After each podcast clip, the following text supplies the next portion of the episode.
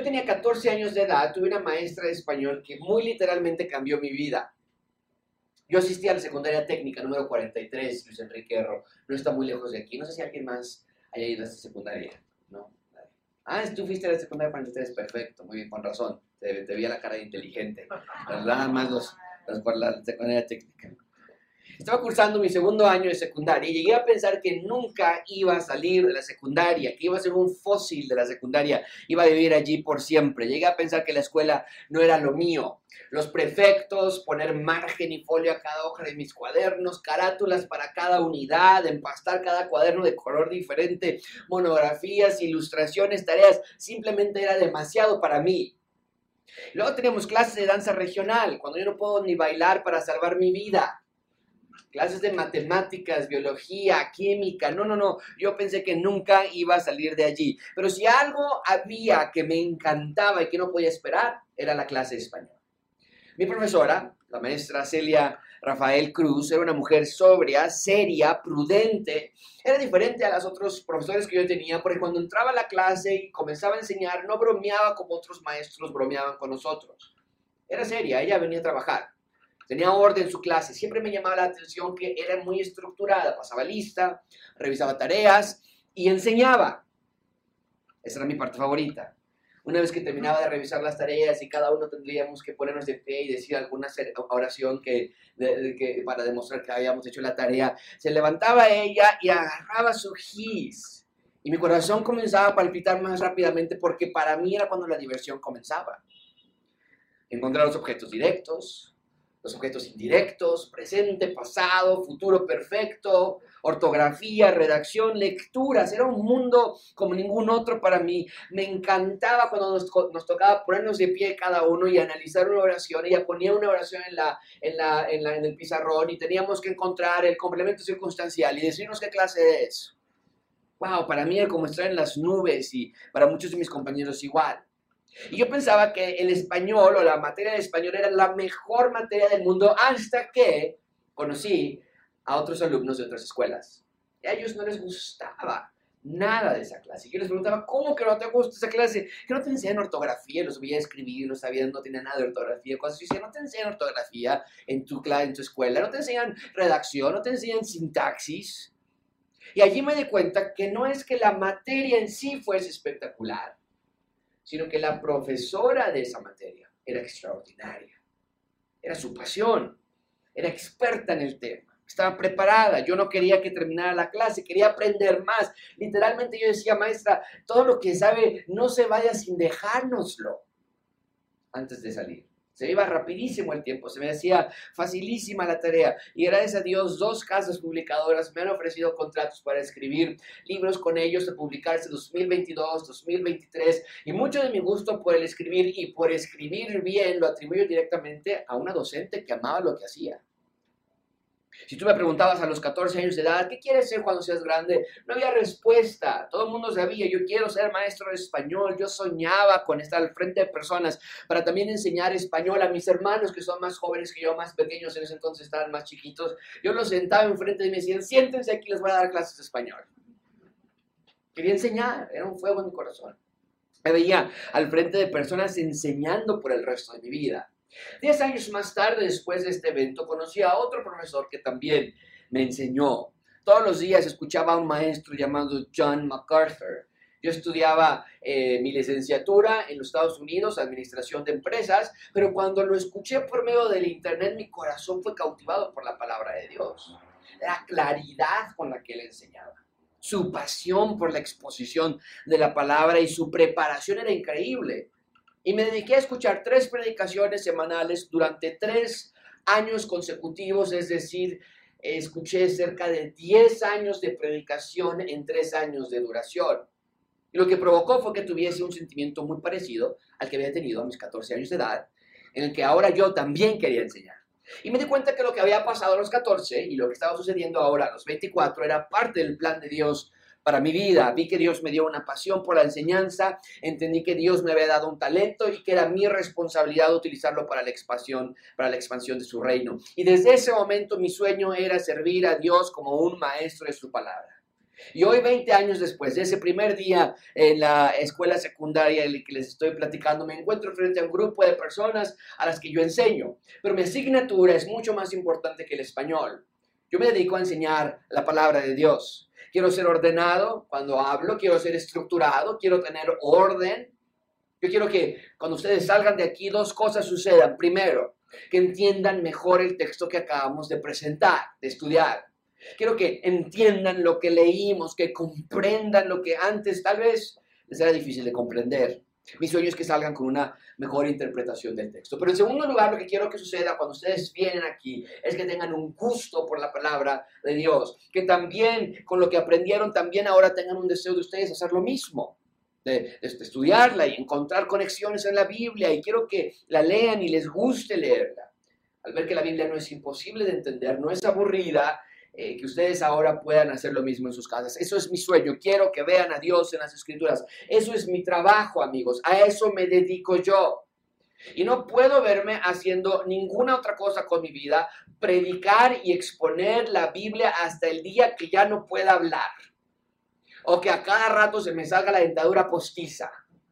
Ahí sí, por favor, bájeme del púlpito ya.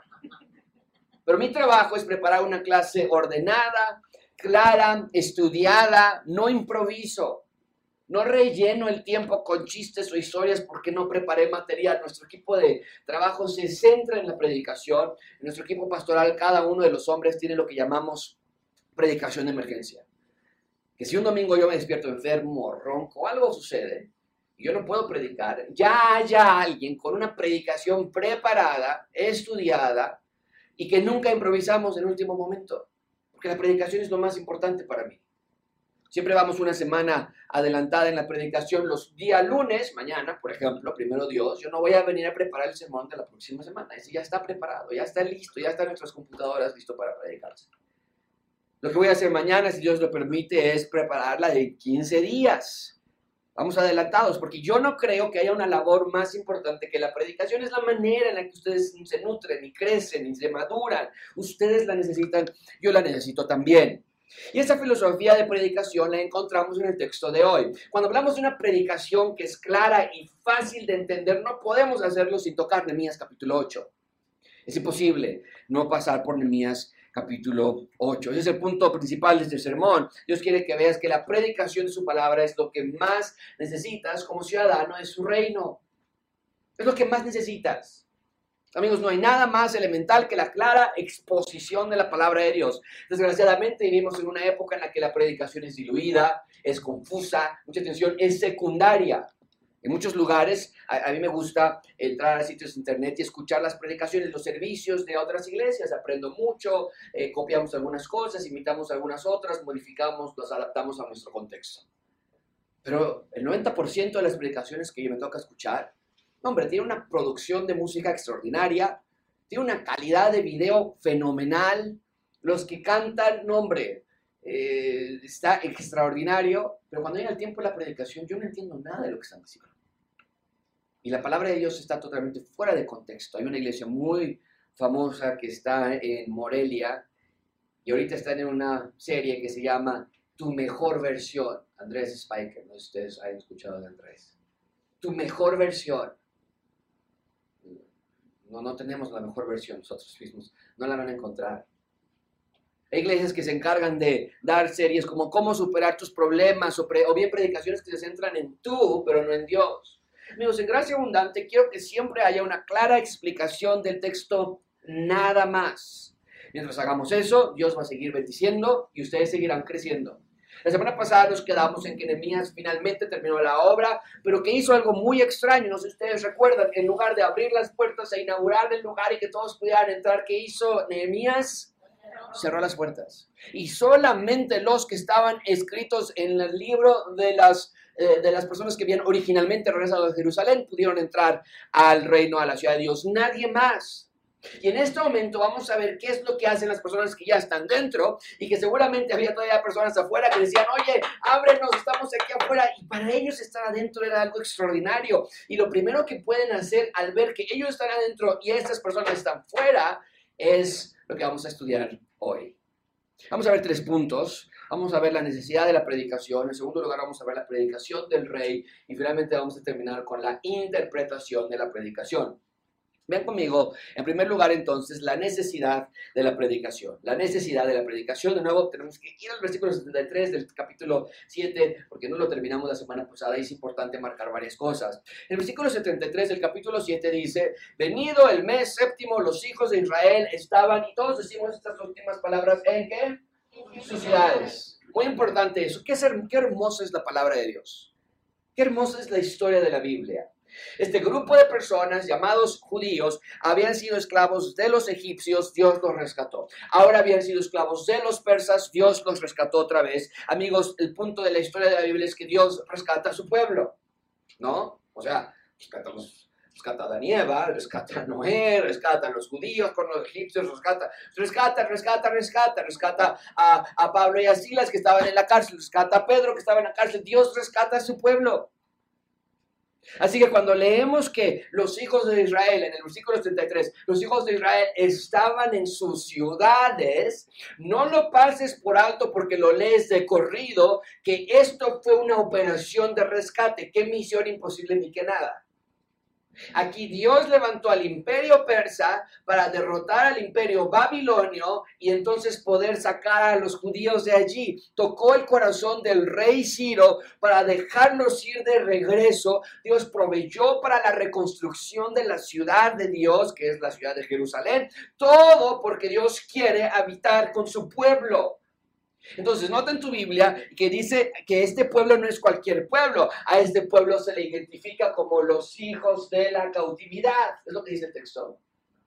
Los hijos de Babilonia, es lo que dice el texto. Los llama los hijos de Israel.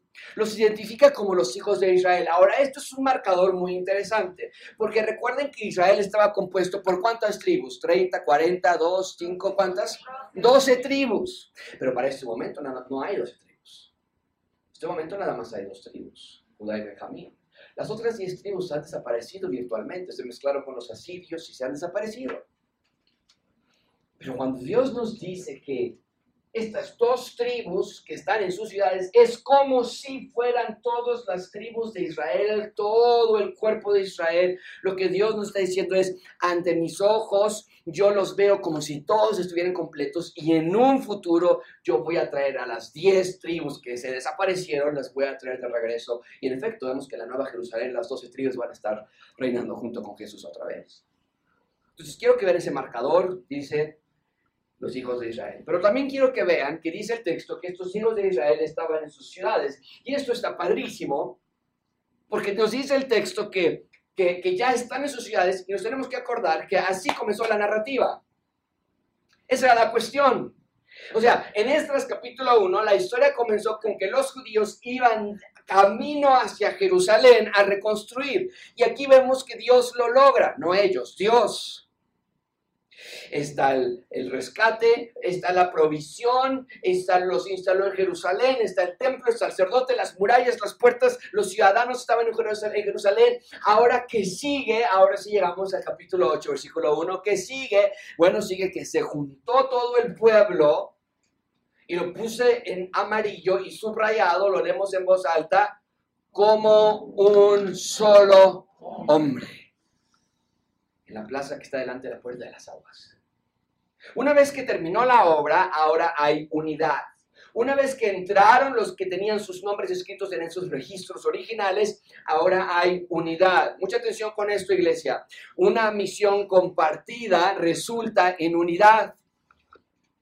Una misión compartida resulta en unidad. O sea, cuando los judíos entienden, oye, creo que esto no se trata de nuestro reino, sino que estamos expandiendo el reino de Dios, entonces se unen en una causa como un solo hombre. Esto nos habla de que había unidad emocional, unidad espiritual, unidad social. Todos entendían, esto no se trata de mí, esto no se trata de ti, esto se trata de nuestro rey. Y con nosotros aquí es igual, gracias abundante. Si tú vienes aquí, porque te queda más cerca, nada más, y dices, ay, pues voy aquí porque está más cerca. Así salgo más rápido y ya me da tiempo de ver el partido.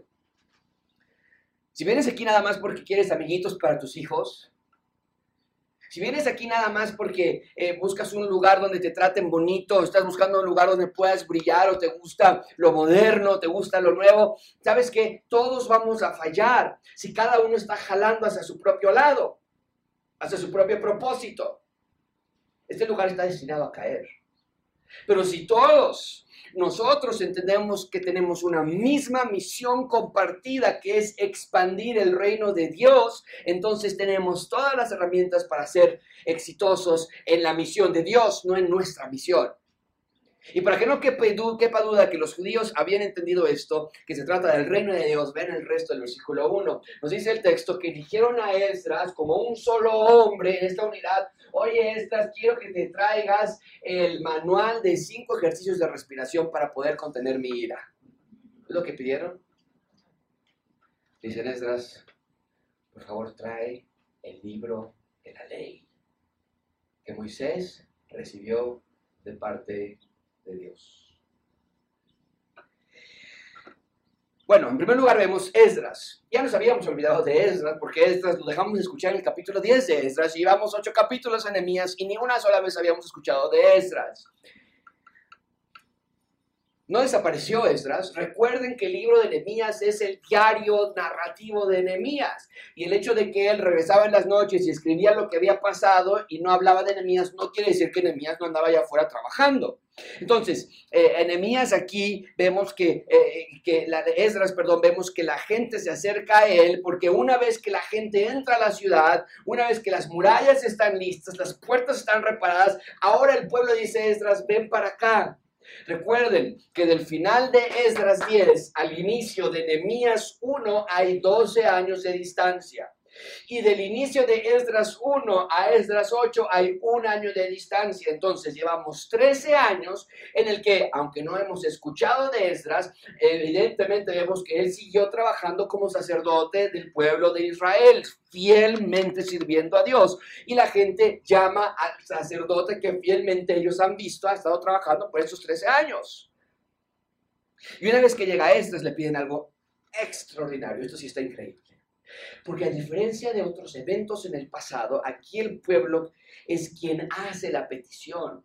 En eventos pasados era el rey, Ezequías, Josías, que decían, traigan la ley de Dios, tenemos que leerla, tenemos que aplicarla, tenemos que escuchar, pero aquí no es los líderes, no solo es el rey, aquí hay tal convicción en el corazón del pueblo que es el pueblo unido como un solo hombre que le dice a Esdras, por favor, trae sacrificios para perdón de pecados. ¿Es lo que piden? No. Que era muy común que se pidieran sacrificios. No piden, Esdras, ora por nosotros, como se lo pedían a Moisés, que también era común cuando se pedía al líder que orara e intercediera por ellos. Le decían a Moisés, ora por, por nosotros.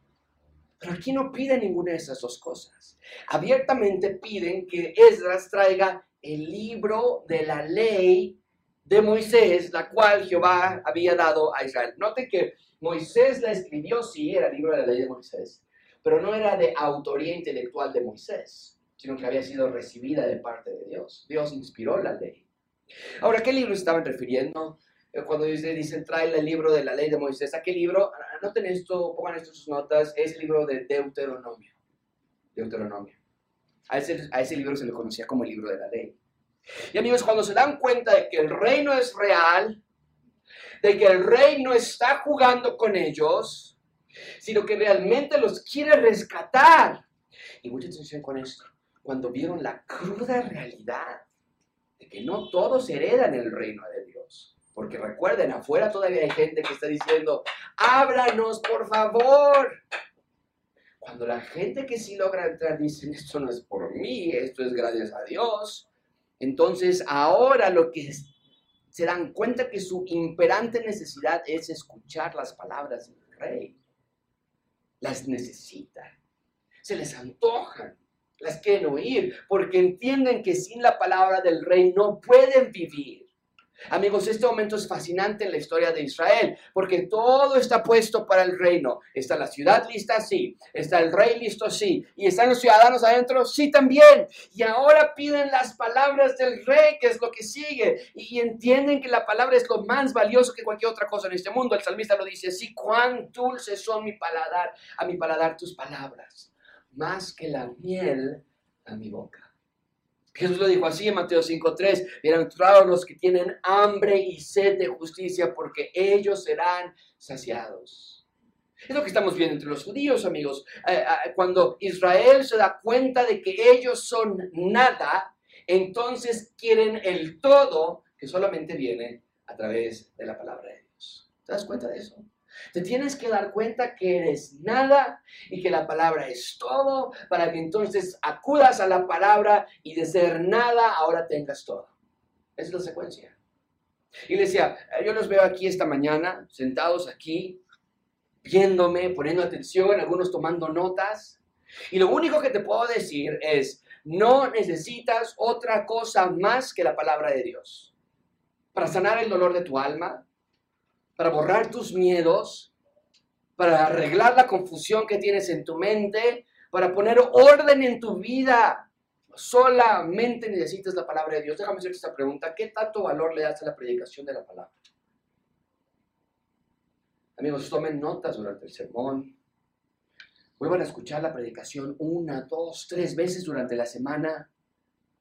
No vengas aquí sin la intención de obedecer a Dios con lo que te vaya a enseñar. Amigos, no vengan por rutina, vengan por convicción. Y algunos de nosotros estamos con indigestión estomacal del espíritu. Porque cuando estás indigesto, aunque te den los tacos de pastor más sabrosos, ¿qué dices cuando te dan los tacos? Dices, ya no quiero. Ah, ¿No les ha pasado que cuando estás enfermo del estómago, te ponen un platillo así súper delicioso, con todo el humito, todavía que está calientito, un alambre, qué sé yo, y que lo ves y dices, es que me da asco verlo cuando estás enfermo del estómago. Te da asco. Muchos de nosotros venimos tan indigestos de todo lo que consumes afuera que ya no tienes hambre por la palabra de Dios cuando llegas aquí. Bueno, ahí tenemos la necesidad de la predicación del rey. En segundo lugar, vean por favor la predicación del rey. Tenemos la necesidad de la predicación. Vamos a ver ahora la predicación, cuando empiezan a predicar. Ven versículo 2. Bueno, ni tardo ni perezoso, Esdras dice, ¿qué? ¿Quién que traiga la ley? Dice versículo 2, y el sacerdote Esdras trajo la ley delante de la congregación. ¿Qué trajo Esdras? No trajo, no trajo eh, eh, eh, un, libro que él escribió, no trajo la autobiografía de Steve Jobs, no, él trajo la ley de Dios. Ahora, me llama la atención que el versículo 1 que acabamos de leer hace un minuto ya denomina a Esdras como escriba, pero aquí lo denomina como sacerdote. ¿O qué es? escriba o sacerdote. ¿Cuál es la respuesta? Ambas. Esdras es ambos escriba, que es un abogado, un erudito, un experto en la ley, pero su rol no nada más era ser un experto, un erudito académico, su rol era ser un sacerdote también, el encargado de interceder por el pueblo. Y me encanta esto, cuando pienso en esto, esta frase, Esdras trajo la ley, esta frase para mí yo la subrayaría y le pondría en letras gratísimas, Jesús. Porque esto nos apunta a lo que el Señor Jesucristo hizo por nosotros. Otro sacerdote que también trajo la ley, pero que no nada más trajo la ley, sino la personificó. Él dijo, yo soy la ley. ¿Quieren ver la ley? Yo soy aquí. Es lo que Jesucristo dijo en Mateo 5, 17. No piensen que he venido a abrogar la ley o los profetas. No he venido para abrogar, sino he venido para cumplirla. Entonces, eso de que, esa frase de que Esdras trajo la ley de Dios a la congregación, nos apunta a que Jesús también trajo la ley de Dios a otra congregación, que es el mundo entero ahora, y esta vez no nada más la trajo él, porque Esdras literalmente la trajo, o sea, traía cargando un pergamino. Jesucristo no nada más trajo la ley, porque también la enseñó, también la leyó, pero él la personificó, él la internalizó, él la hizo persona en su, en su, en su naturaleza. Bien, el punto entonces es que Esdras hace tal y como el pueblo pidió, trae la ley de Dios. ¿Qué más podría haber traído? O sea, ¿qué otra cosa es lo que el pueblo necesitaba con mayor urgencia? ¿Cuál es el único libro que puede cambiar sus vidas para siempre? ¿Cien años de soledad? ¿Memín Pingüín? ¿La revista Expansión?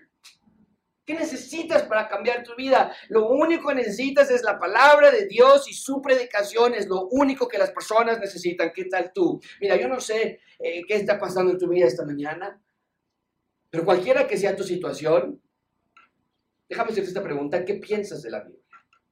¿Qué piensas de la predicación? ¿Es el libro que ocupas el fin de semana, pero que está cerrado durante el resto de la semana? Para crecer como persona, para madurar, para nutrir tu alma, ¿qué ocupas? Amigos, me temo que muchos de nosotros no nos hemos dado cuenta que la Biblia es una herramienta poderosa porque revela quién es Dios y cuál es su plan para ti. Y la Biblia transforma vidas, nada más puede lograrlo. No lo intentes con ninguna otra terapia, no lo intentes con ningún otro terapeuta, no lo intentes con ninguna otra receta, solamente la Biblia puede transformar tu vida. Y los judíos se dieron cuenta de eso. Ven conmigo, versículo 2. El sacerdote Esdras trajo la ley delante de la congregación, así de hombres como de mujeres y de todos los que podían entender el primer día del mes séptimo. Primero quiero que vean quién estaba presente. Nos dice que estaban hombres y mujeres. Eso es lógico. Pero noten que dice el texto que también estaban todos los que podían, ¿qué? ¿Sabes de qué habla esto? De niños.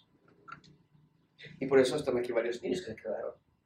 Ustedes sí pueden entender la palabra de Dios. Ustedes deben entender la palabra de Dios. Estaban ahí. Y esos niños estaban parados en esa plaza escuchando. Ustedes también pueden.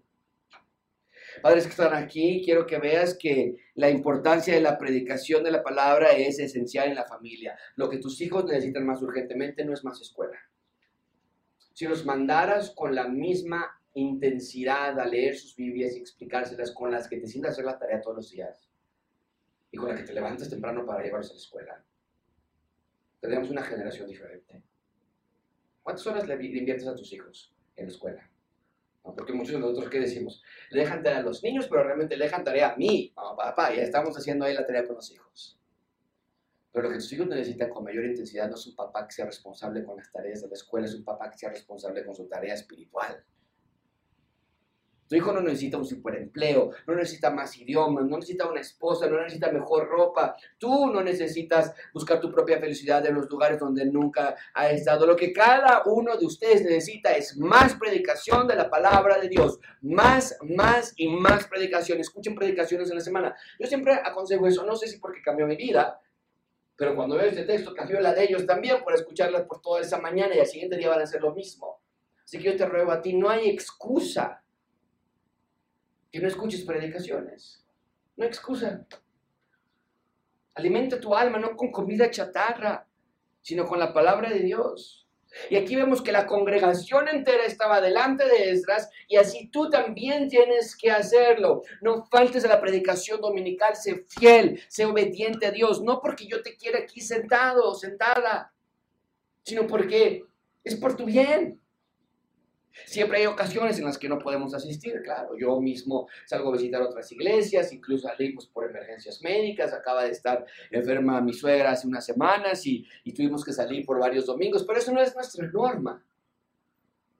Ven a escuchar la predicación, infunde en tus hijos ese placer por escuchar la palabra de Dios. Ahora, quiero que noten que el texto nos dice que esto sucede en el primer día del mes séptimo. Pongan esto en sus notas, ya lo deberían tener anotado desde el capítulo 4, pero lo vamos a recordar. El mes séptimo era un mes de suma importancia. El mes séptimo comenzaba con el primer día del mes, que era el día de convocación, para llamar a apartar el mes para Dios, santificarlo. El día 10 del mes era el día de la expiación, un día muy importante, donde iban a ser limpiados, lo que significa expiar, el sacerdote iba a llevar un animal y lo iba a ofrendar en la, en, la, en la, mesa de propiciación para que los pecados de todo el pueblo fuesen perdonados. El día 10. El día 15 era un día muy importante porque era la fiesta de los tabernáculos. Esto es muy interesante porque salían y acampaban a las afueras de la ciudad, en ramas, en hojas y se metían a acampar ahí. ¿Por qué lo hacían? ¿Para qué propósito? ¿De qué se trataba? Lo vamos a ver la próxima semana pero eso es el día 15 del mes. Y el día 24 del mes séptimo era el día que tenían que arrepentirse. Entonces, era un mes muy especial, estaba lleno de eventos muy especiales, espirituales, eventos espirituales. Y el pueblo sabe, si estamos en el primer día del mes séptimo, tenemos que empezar este mes lleno de actividades espirituales con la palabra de Dios. Y por eso llaman a Esdras. Y una vez que Esdras llega con la ley, vean lo que sucede en versículo 3. Y leyó en el libro, esto es Esdras, leyó en el libro delante de la plaza que está delante de la puerta de las aguas desde, ¿a qué hora? Desde el alba hasta el mediodía. ¿Cuántos de nosotros podremos aguantar esas seis, ocho horas, estar parados escuchando la predicación? Lo hacía en presencia de hombres, mujeres y de niños. y los oídos de todo el pueblo estaban atentos al libro de la ley. Cuando dice de todos los que pueden entender, no nada más es niños, pero incluye a niños. Cualquier persona que pueda entender, no importaba su edad, es lo que está diciendo el texto.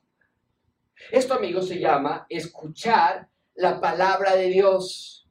Noten, me encanta, todos los oídos estaban hacia la palabra de Dios, no hacia Esdras, porque deberíamos haber escuchado eso. Todos estaban poniendo mucha atención a Esdras. No, no, no, no, no. La palabra, es la palabra lo que merece mi oído. Es la palabra lo que merece mi atención. Toda la mañana estuvieron escuchando la predicación. Amigos, el templo ya estaba listo. Los sacerdotes, pues literal, estaba Esdras leyéndoles. El sacerdote ya estaba listo también. Los sacrificios ya los estaban dando. La ciudad ya estaba reconstruida. Los ciudadanos ya cada uno en sus ciudades habitándola. Pero ahora se dan cuenta de que necesitan más predicación. Quieren escuchar más la palabra de Dios. Quieren oír la voz de Dios hablarles. Y contigo debe ser igual. Debe de haber un deseo de escuchar a Dios hablarte. Y no te habla por medio de sueños, no te habla por medio de circunstancias o suerte. Dios ha dejado solamente un instrumento por el cual su voz ha quedado bien grabada y es la Biblia. Y cuando vengas a la predicación de la palabra, pon atención también, que tus oídos estén atentos, no a Josué, no a Miguel, no a Francisco, no importa quién de nosotros esté al frente, tus oídos están atentos a la voz de Dios, es tu rey hablándote, es su voz para ti, es tu voluntad para ti, es su plan para ti. ¿Sabes algo? Sus palabras son bellas, son hermosas, son suficientes para tu alma. Y vean la mecánica de Esdras para predicar. Versículo 4. Y el escriba Esdras estaba sobre un púlpito de madera que habían hecho para ello. Y junto a él estaban Matatías, Emanías, Urías, Ilcías y Masías a su mano derecha. Y a su mano izquierda estaban Pedaías, Misael, Malquías, Asum, Asbadana, Zacarías y Mesulam. Abrió pues Esdras el libro a ojos de todo el pueblo porque estaba más alto que todo el pueblo en la plataforma, en el púlpito que habían construido. Y cuando lo abrió el pergamino, hubo un silencio total, porque la gente estaba esperando la palabra. Esto de predicar la palabra de Dios no es nuevo. Eso de que si alguien se sube a un púlpito y pone la Biblia aquí y se pone a predicar y las personas están viendo no es reciente, lleva más de 2400 años practicándose. ¿Qué libro tan inmenso es la Biblia? Que semana a semana, por más de 2.400 años, haya una persona que se levanta a un púlpito a abrir la misma Biblia que tenía Nehemías y ahora tenemos nosotros, menos el Nuevo Testamento de Nehemías, pero ahora lo tenemos completo. Pero qué increíble que por 2.400 años haya miles de personas haciendo esto en este mismo momento alrededor de todo el mundo y que no se pueda acabar de predicar la Biblia. Porque la Biblia no es un libro cualquiera. Ningún otro libro ha resistido el tiempo como lo ha hecho la Biblia. Es la voz de Dios. Y yo no me puedo cansar de predicarlo. No me puedo cansar de enseñarlo. Estar aquí frente a ustedes es mi pasión, es, es mi llamado y me encanta y me gusta y lo disfruto. Pero más que eso, porque no se trata de mí, es el método que Dios ha elegido para que tú crezcas para ayudarte a crecer en Él. La predicación de la palabra es lo más importante de tu vida y es lo que vemos que es hizo. Se levantó a predicar y tenía hombres a su mano derecha y a su mano izquierda y el texto no nos dice por qué había estos hombres aquí, 14 en total, pero sabemos nosotros que los pergaminos eran muy pesados y muy largos y muy probablemente estaban estos hombres ayudándole a pasar los pergaminos a Esdras para que pudiese estar leyendo al pueblo. Pero lo que vemos es que hay organización y hay planeación. Nos dijeron, oye, pues no te escuchamos, Esdras. Ah, pues ve por los banquitos de la taquería de aquí a ver que se suba para que podamos verlo. Nada era improvisado. Ellos ya habían preparado ese púlpito con anticipación. Amigos, una iglesia que no predica la palabra no es iglesia. Puede que no canten, Puede que no tengan televisores, puede que no tengan edificio propio, pero si predican bien la palabra de Dios es todo lo que necesitan. Y vean la respuesta de las personas a la predicación de Esdras, versículo 6. Bendijo entonces Esdras a Jehová, Dios grande. Y todo el pueblo respondió, y vale la pena que lo leamos juntos en voz alta. ¿Cómo respondió el pueblo? Amén, amén. Alzando sus manos y se humillaron y adoraron a Jehová inclinados a tierra. ¿Te puedes imaginar esta reacción? Miles de personas frente a Esdras. Y cuando entienden lo grande que es Dios, la reacción de estas personas es ponerse en sus rodillas y llevar sus rostros a pegarlos a la tierra que estaba en el suelo. Es un acto de, de adoración, es un acto de humillación delante de Dios, porque la predicación de la palabra les hizo ver la bondad de Dios, les hizo ver la fidelidad de Dios, pero la predicación de la palabra también les hizo ver la infidelidad de ellos mismos. Porque vamos a ver la próxima semana en Deuteronomio lo que leyeron, y les voy a adelantar, pero lo que leen es literal, dice, dice Moisés, les digo a ellos, no se aparten de este libro, pero ustedes se van a apartar y van a dejar a Dios y Dios los va a mandar a tierras ajenas, pero Dios los va a rescatar y los va a traer a esta ciudad. Cuando ellos leen esto, dicen, es exactamente lo que nos pasó. Y se humillan a la tierra, ponen su rostro sobre el polvo. Amigos, eso se llama arrepentimiento de pecados. Se dan cuenta de que han hecho mal, de que no se han sometido a Dios. Y amigos, ustedes deben hacer lo mismo. Si después de la predicación atención con esto. Si después de la predicación de cada domingo no sales con un deseo de querer hacer cambios en tu vida, entonces no escuchaste la predicación. Viniste a perder tu tiempo. Y fuese lo mismo si estuvieras aquí sentado o en una iglesia de pare de sufrir, daría igual. Porque muchos de nosotros podemos llegar a ser arrogantes y pensar, yo estoy en una iglesia que predica la palabra de Dios. Muy bien, ajá. ¿Y eso es soberbia. Eso es arrogancia. No, no es de que prediquen bien, es de que predican bien y hay cambios en mi vida que esa predicación provoca.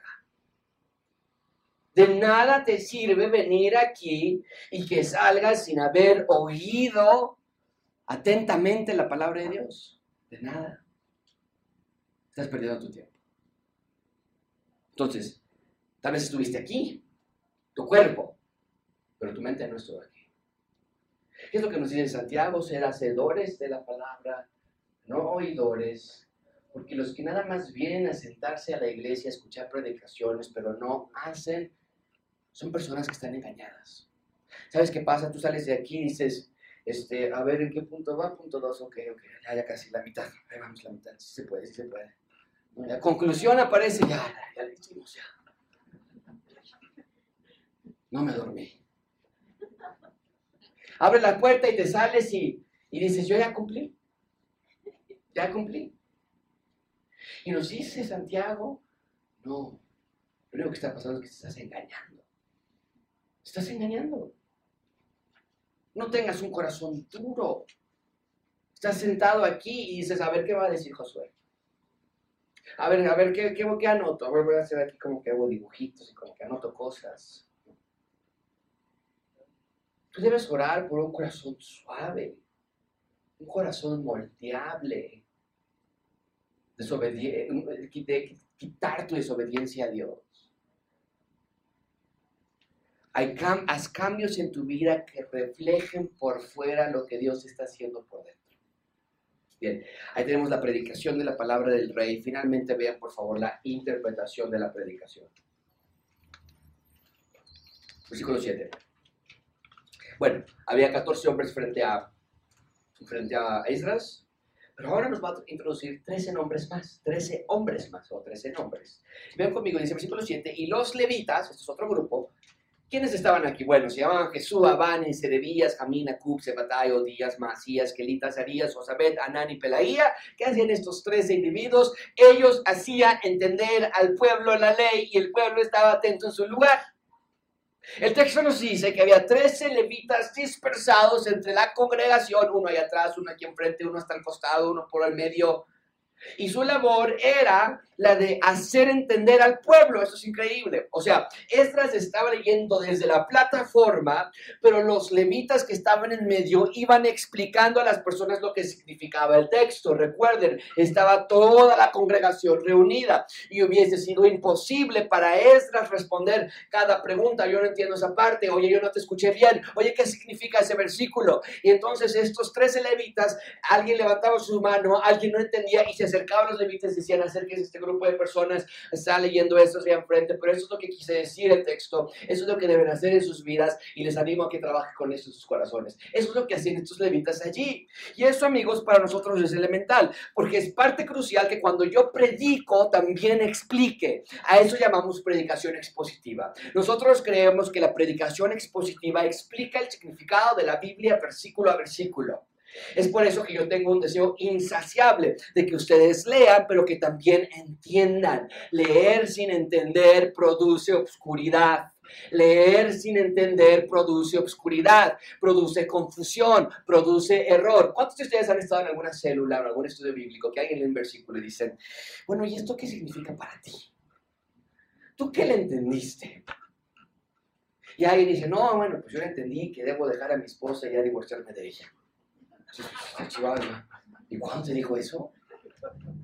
Amigos, cada versículo tiene una sola interpretación, tiene un solo significado. Dios no nos dejó un libro de acertijos. Dios nos dejó su palabra revelada para nosotros. Por eso estoy tan preocupado por tanta predicación errónea, sacar textos fuera de su contexto. Dicen cosas que simplemente no son verdad, pero la gente lo cree, están engañados. Y nuestra labor es la de dar sentido al texto. Vean conmigo versículo 8. Y leían el libro de la ley de Dios claramente y ponían el sentido de modo que entendiesen, ¿qué dice? La lectura. Leían claramente. O sea, la voz, el volumen, la claridad de la pronunciación, es lo que está diciendo allí. Leían claramente, pero también daban sentido, ponían sentido, y eso provocaba que las personas lo entendieran.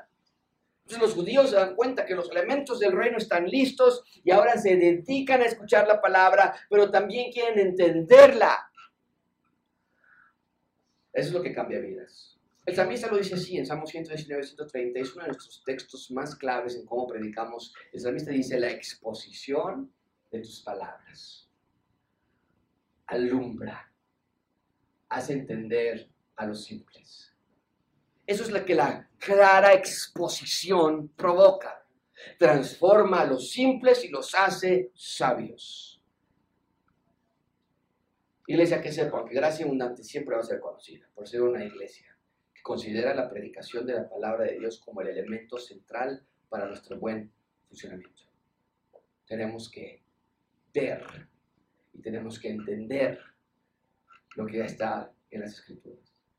Nosotros desde pequeños estamos eh, expuestos a obras de arte y demás, y, una de las obras de arte que más me llama la atención es la Mona Lisa. ¿Qué, qué tanto le ven a la Mona Lisa? Y salen las televisiones, y salen en, en, en, videos de YouTube. Y hace unos años mi esposa y yo tuvimos la oportunidad de estar frente a la Mona Lisa. En primer lugar nos llamó la atención lo pequeño que el cuadro es.